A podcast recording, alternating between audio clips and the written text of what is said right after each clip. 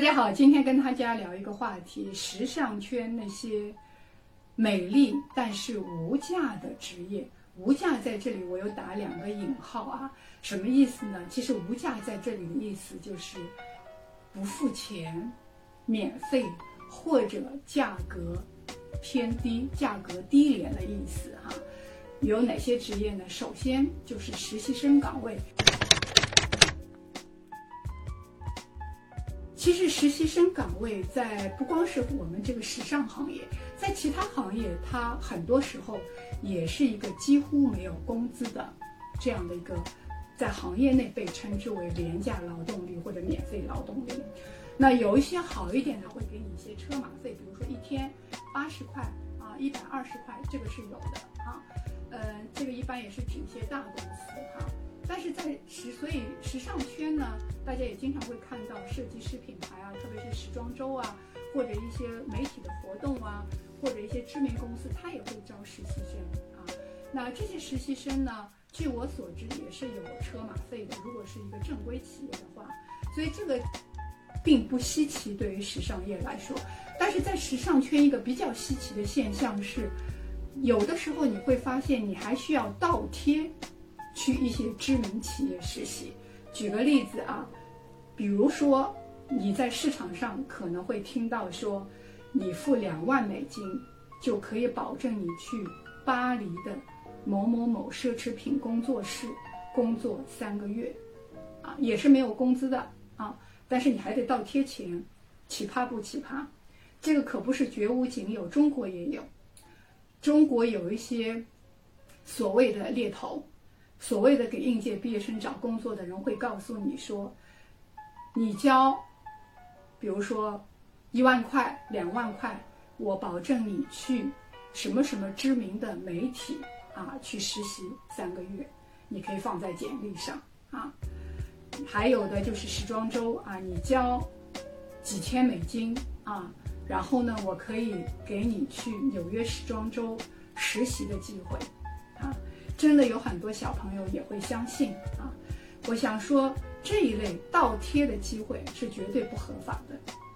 而且基本上也正规的公司也不会通过这样的渠道做。这种基本上背后都是有猫腻的，就是很可能是某一些公司，因为负责实习生工作的通常都不是什么很资深的岗位的人在做。通常都是初级、中中级岗位的人在做，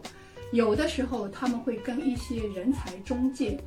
或者说猎头合作，啊，把它赚变成一种自己赚钱的方式。这个钱其实并不会进到企业，它都是给到了私人。因为见习实习一般这个岗位公司的管理并不会太严格，因为它并不需要签订正式的劳动合约，而且因为通常也是不付费的，所以通常都是有一些初级岗位的人去搞啊。那这里就是容易产生猫腻的方面。那我想跟大家说，如果你碰到了，你千万不要去相信这种非正规渠道出来的。客观的说，知名企业，特别是知名的奢侈品公司。呃，还有这个媒体，他们见习生、实习生的招聘，通常都是内部消化掉的，就通过内部员工的推荐也好，或者朋友圈的推荐，所以他通常都不会对外招聘啊，因此就容易产生这种灰色的产业链条。那我想说，如果你是个新人，碰到这种让你倒贴的实习岗位，你一定不要去啊，这个是第一个啊。第二个，美丽，但是呢。无价的职业是什么？这里呢，无价，我说了，它也代表低廉的价格啊，就是模特儿。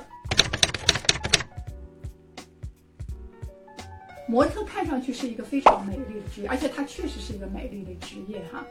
但是薪资高不高呢？通常来说啊，在国内啊，这个价格，因为模特分很多种啊，我们说有 T 台模特，有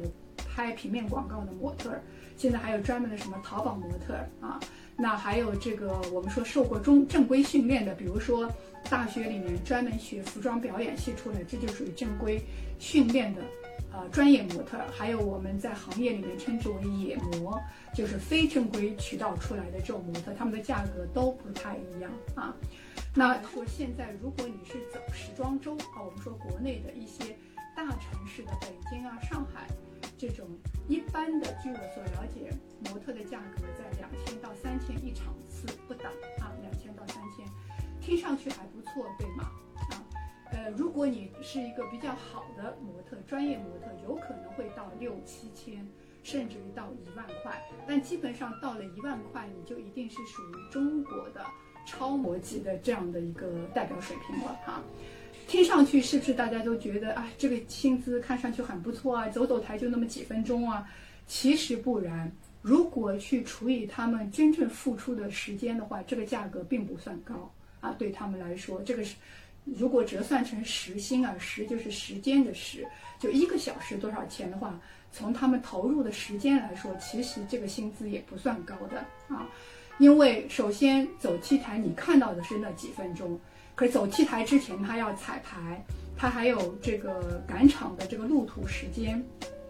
还有化妆时间啊，还有这个做功课啊，去熟悉品牌的时间，这些都是幕后的时间。前面的人是在你在前台，观众是看不到的，但都是他们要默默的投入的时间啊。而且其实模特并不是每天都有场次的，时装周一年只有两季啊，那。再加上这个平面模特，它也不是一个非常稳定的一个职业，所以其实模特还有一个一点就是模特，因为他的这个职业啊的特征，所以他们在着装和化妆上的开支也比一般人大啊。那如果他自我要求再高的话，他还要请健身教练，包括在饮食上也比较讲究啊，所以他的他个人开在他的职业上的个人开支其实也比较大啊。因此从这个角度来说，其实模特。也是一个呃美丽，但是呢，他获得的收入，我觉得并匹配不上大多数人的劳动付出啊。那在这里呢，我们谈这些职业的时候，都不谈金字塔尖上的职业的人啊，因为每一个行业、每一个职业都有他金字塔尖的人，这些人都不是我们今天谈的是常规性的、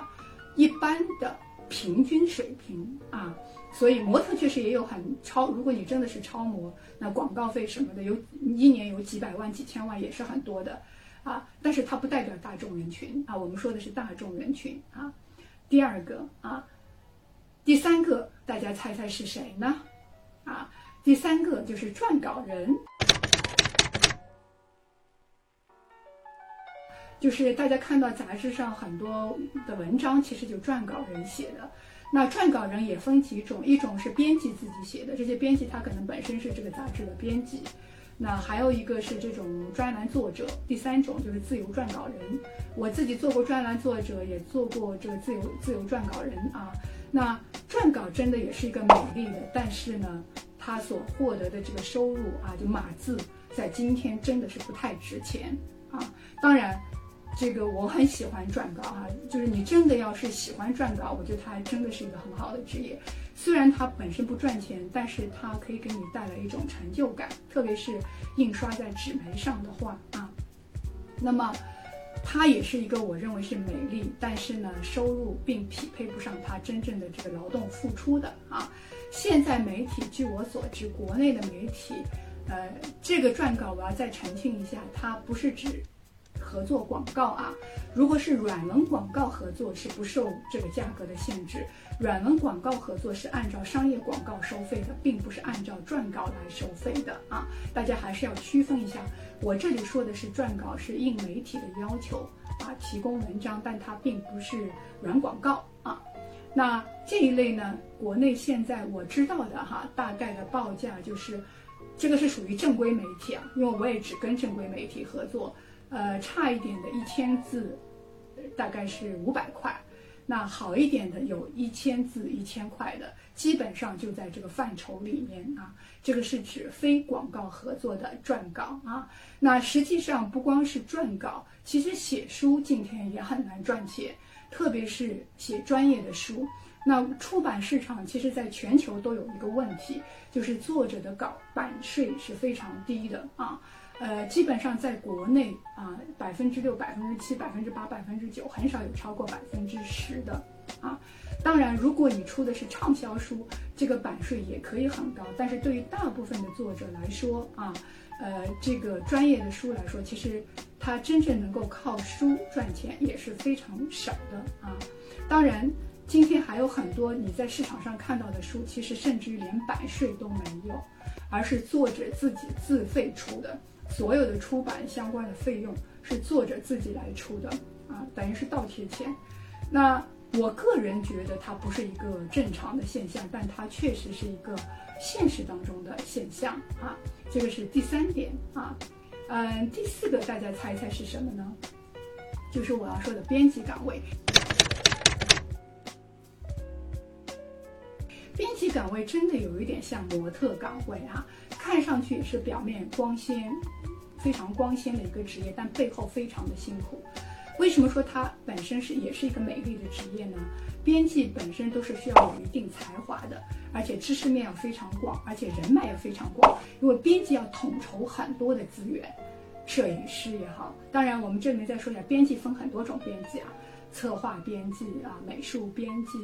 呃，这个还有这个专题编辑，还有主编啊，我们这里来统一的来讲啊。那编辑确实是一个美丽的职业，它可以去很多地方。如果你是主流媒体的编辑哈，可以经常看时装周，也可以看到明星，也可以看到大咖啊，诸如此类。它确实是个美丽的职业，呃，但是它背后也同样非常的辛苦啊，熬夜写稿子。啊，还要经常的联络各个方面的作者、摄影师，要统筹很多的呃这个资源啊。它背后其实费付出的劳动是多的。我认为编辑在我们这个行业也是一个薪酬被严重低估的一个岗位啊，就是他付出的劳动和他的收益其实并不匹配。所以很多编辑除了有一个全职工作，他也得不断的写稿。